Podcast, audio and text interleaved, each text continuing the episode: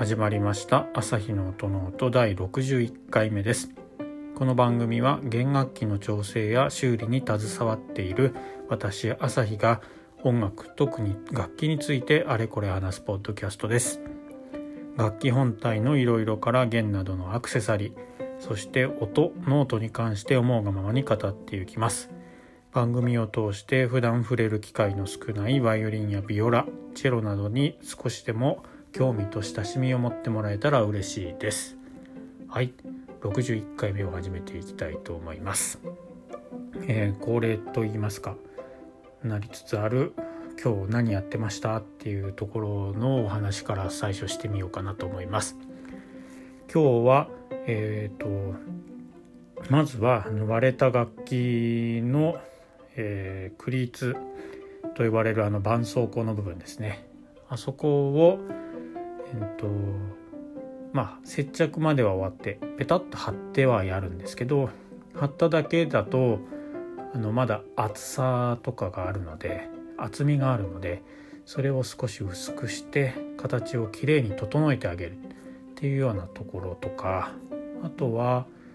あの新しく今回は弓を お預かりしたんですけどもかなり重い弓でえーと、60後半 60g 後半っていうバイオリンの意味ですごく重いのでその辺をバランスも重心も、えー、変えないというかちゃんとしたところに来るようにしつつ60そうですね。まあ 62g ぐらいまで。すいません、えー、なんとか目指してみようというような形でお預かりをしてそれの、え、弓の改造というか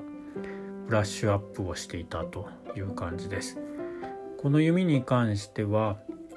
先端のチップも金属で、えー、毛箱というところが、まあ、弓の元にあるんですけど毛箱の、えーと、貝殻の板みたいなあそこも金属でであとはラッピングといってあのぐるぐる巻いてある銀色の糸みたいなあれも確か7センチぐらい結構長めについていて持った瞬間にわ重いっていうぐらいそれが分かるぐらい重たい弓なので少しこう軽くしていこうかなという感じで多分この3つを取り替えてでどうなるかっていうとこですかね。えーと、先端のチップその金属のチップもですねなんか欠け欠けてるというかなんか摩耗して一番先っちょ本当の先ですね。あそこがなくなってるというかなっていたりあとは、えーと金属なので釘っていうかピンが打ってあるんですけどそれも3本打ってあるんですが2本はもうどっかに行ってしまってるみたいな。で、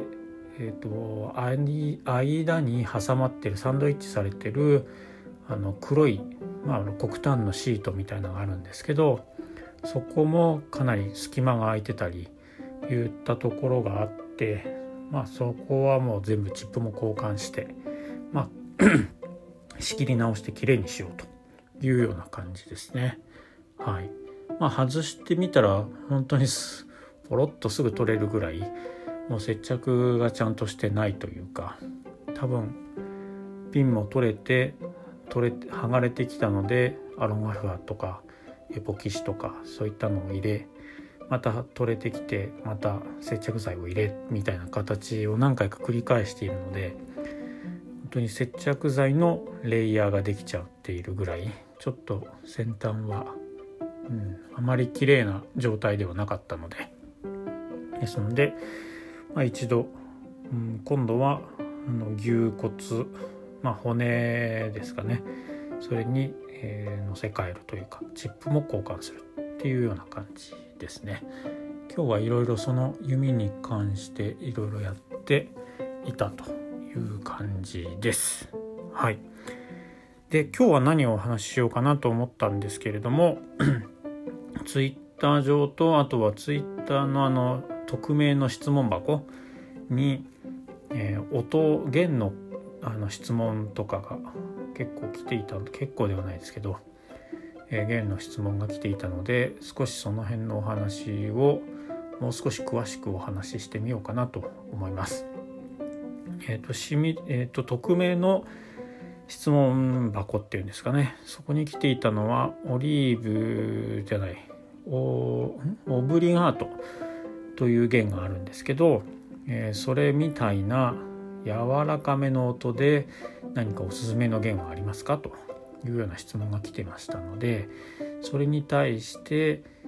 質問の回答をあのテキストでツイッター上でもお話ん？ツイートしたんですけどまずその答えというかその回答の話とそれに補足して少し、え、お話をしてみようかなと思います。ではその回答をしたテキストのお話で言うと,、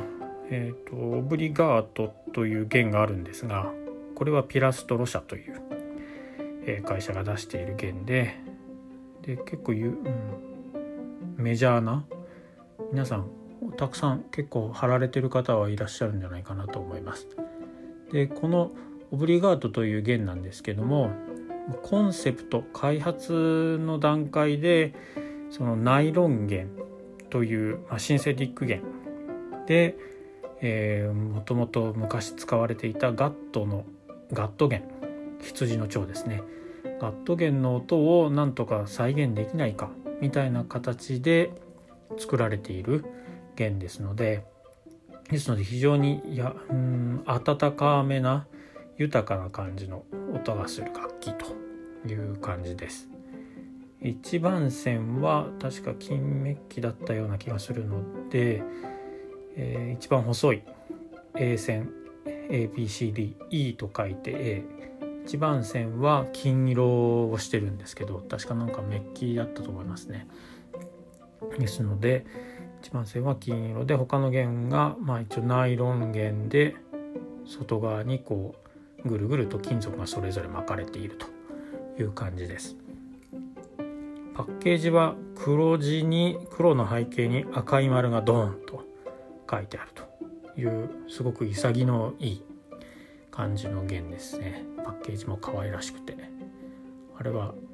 僕もちょっとデザイン的に好きですね。はい。そんな感じの弦です。でこれみたいな柔らかめの音をその質問をいただいた方は探しているということだと思ったので回答としてはそういった形でガット弦の音をなんとかシンセティックナイロン弦で再現しようということで作られているのでその辺で考えるとやはりガット弦の、うん、ガット弦を試すというかおすすめするしかないかなみたいな感じはしています。あのー、やっぱり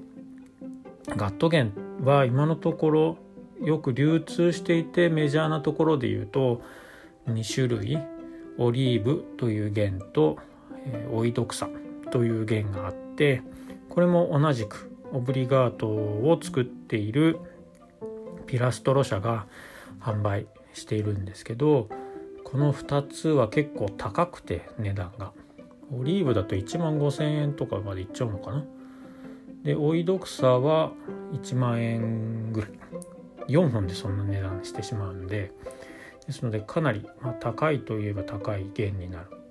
ただオブリガートも1万円前後ぐらいなので。ですのでおいどくさを試すっていうのもまあありかなっていう感じはしていました。ただもし今までナイロン弦とかシンセティック弦しか使ったことがなくて、えー、でガット弦を使いたいっていう初めてガット弦を使うってなるとやっぱりまだちょっと敷敷居というかなかなか大変な覚悟みたいなのがいると思うのでなかなかちょっとガット弦は難しいなっていうことがあるかもしれないと思ってもう一つあるゴールドという弦を、一応おすすめおすすめさせていただきました。ゴールドという弦も同じくピラストロ社からあの発売されている販売されているガット弦なんですけど金額的には確か8000円台ぐらいで販売価格はあってまあオブリガートとか同じ価格帯のガットゲンのオイドクサよりも少し安くで他のナイロン弦の値段はだいたい6,000円から、まあ、9,000円とかそれくらい9,000円台それくらいであるのでまあ一つガット弦も試してみようかな。けどあんまり高いのは難しいかも。あんまりちょっとやっぱそれだったらナイロン弦買いたい。っていうことであれば最初のガット弦ということでゴールドっていう弦はどうかなということで回答させてもらいました。ガット弦はこれからの時期はやっぱり梅雨に入ってきてそして夏もやってくるのでやっぱりちょっと調弦が狂いやすい音程が狂いやすいっていうところはあるんですけどでもガットはガットでしか出ない音っていうのがやっぱりあって私も大好きな弦ゴールドっていうわけではないんですけどガット弦の音はすごく大好きなのでどこかのタイミングで一回使ってみるっていうのもいいのかなというふうに思っております。このゴールドのガット弦はじゃあなんでこんな安くてでまあ一応ガット弦なのかっていうところも少し話をしてみようかなと思うんですけどあのやっぱり耐久性といったところではもうやっぱりオリーブやオイド草他のガット弦に比べるとやっぱり少し値段が安いので劣るっていう私は印象がしています。えーと、一回確か高校生の時初めて私が使ったガット弦がこのゴールドという弦で確か貼っていてどれくらいだったかな？3ヶ月か半年ぐらい経ってきたぐらいでアーセン2番線の金属の巻き線ぐるぐる外側巻いてあるのが取れてしまってきてプレーンガットというか金属が全部取れてガット丸出しみたいな感じになってしまいました。当時は本当にいっぱい楽器バイオリンの練習をしていてどれくらいだろうな。まあ1日1時間は絶対弾いてたような感じがするのでそういったところもあったのかもしれないんですけど、まあ、3ヶ月半年ぐらいで巻き線が取れてきてしまったっていうところでその後、まあ、社会人とかになってオリーブとかその辺を貼ってこう弾いている時弾いているのと比べるとやっぱりそういったところの耐久性みたいなのはやっぱり少し劣るなっていう感じはしました。音色に関してもやっぱり比べてしまうとやっぱりオリーブやオイドクサの音っていうのにはちょっとかかなわないというかやっぱり見劣りはしてしまうんですけどガットゲン特有のこう何て言うんですかねこれは表現しづらいんですけどガットが振動しているっていう感じを感じることはできるのでまあ最初初めてのガットゲンということであれば、うん、試してみる価値はあるのかなっていうふうにも思います。うん、そうですね。あとは、まあ、これがガットゲン、まあ、ゴールド。ゴールドそうですねゴールドは、えーと、1番線ですね1番線は結構ガット弦ではないんですけど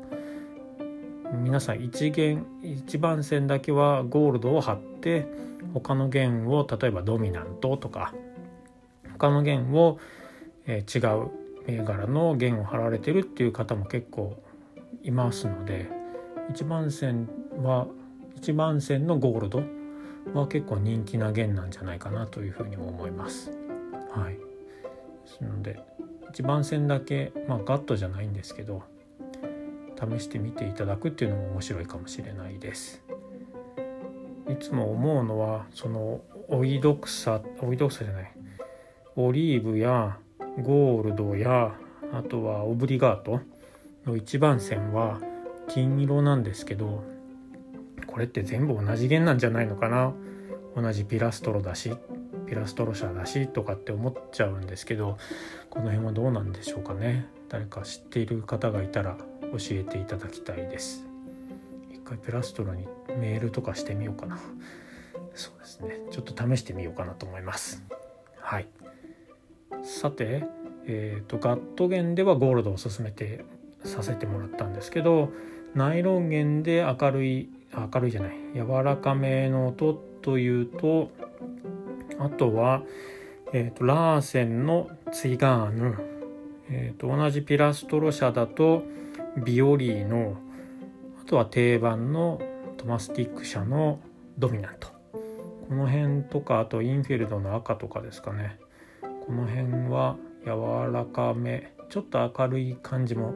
したりはしますけれどもこの辺の弦もおすすめですね。ビオリーノという弦は、えーと、張力が少し弱めでまあ柔らかめな音が出てくれると。でパッケージもオブリガートとちょっと似ていてオブリガートは黒地に赤丸なんですけどビオリーノはパッケージが黒地に四角青い四角っていう感じで、まあ、似てるのかな同じこうラインナップ上にいる商品なのかなみたいな感じはしてますね。ビオリーノも、えー、うちの常連さんだと2人、えー、いつも買われて貼っていく方がいますし私も弾かせてもらったりしたんですけどやっぱりテンション弦の張力が弱いのですごく抑えやすくてですねなんかそのプレイスタイルに合うっていうことであれば、うん、結構ハマる人はハマるかもしれないなっていう感じはします。聴力が少し弱いので、えーと、レスポンス音の立ち上がりが少し遅い感じを受ける人もいるかもしれないですけどでも柔らかめの音なのでビオリンのもおすすめの弦ですね。あとはツイガーヌか。ツイガーヌはラーセンという会社がやっている弦なんですけどラベルのツイガーヌをぜひ弾いてくださいっていうようなコンセプトで作られているらしいです。ですのであれああいった曲もちゃんと弾けますよっていう弦なのでですのでソロとしてもまあ使えるといえば使えるのかなと思いますし一般的な話としてはラーセン社の弦っていうのはちょっとテンションが弱め張力弱めっていうところが昔はそうだったんですけど今はちょっと違うゲームを出してきてるんでなんですけどツイガーヌも例に漏れずだと思うんですけど少しテンションが低めなんじゃないのかなというふうに私は記憶してます。もし違ってたらごめんなさい。また次回以降訂正するかもしれないですけど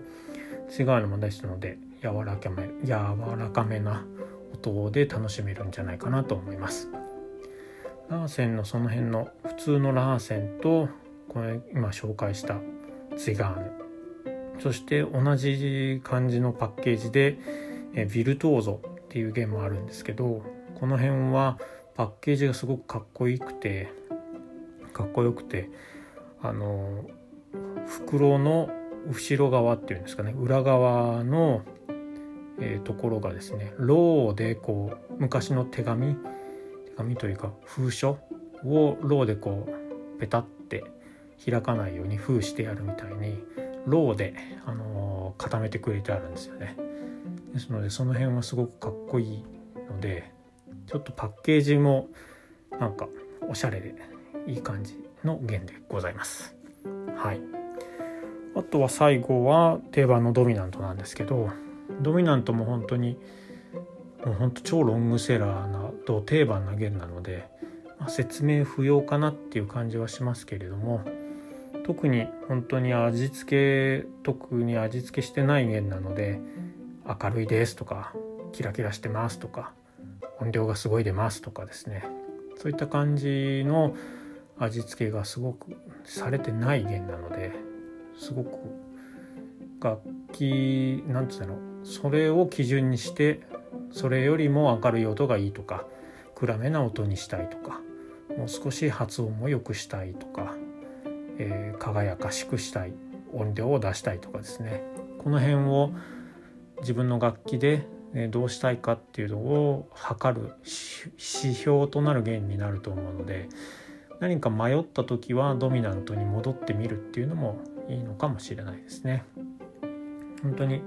つんざくような音が出るが弦ではないのでドミナントは。本当に柔ら僕は好きですね。ドミナントでも全然いいと思いますし現にドミナントで弾かれてるプロの方もたくさん知ってますので、うん、この辺はまあ好き好きにはなってしまうんですけどもドミナントもおすすめですね。はい、という感じで、えー、質問をいただいたオブリガートのような弦でどうですかっていうのに関しての、まあ、テキストツイートでのお答えに関お答えへのえっ、ー、と追加というか補足説明みたいな形で今日の「朝日の音の音」は配信をしてみました。はいという感じでいいでしょうかね。今日の「朝日の音の音」はこの辺にしたいと思います。番組を気に入ってくれた方はサブスクライブやチャンネル登録をどうぞよろしくお願いします。引き続き Twitter で質問とかですね何かリクエストがあればどんどんつぶやいてみてください。とは毎度毎度ですけれどもすずりというあの販売のサイトで F 字工をあしらった、えー、オリジナルグッズも販売中ですので番組の概要欄にあるリンクからちょっと覗いてみていただけたりするとすごく嬉しいです。はい、ではまた皆さん次回の配信でお会いしましょう。ありがとうございました。さようなら。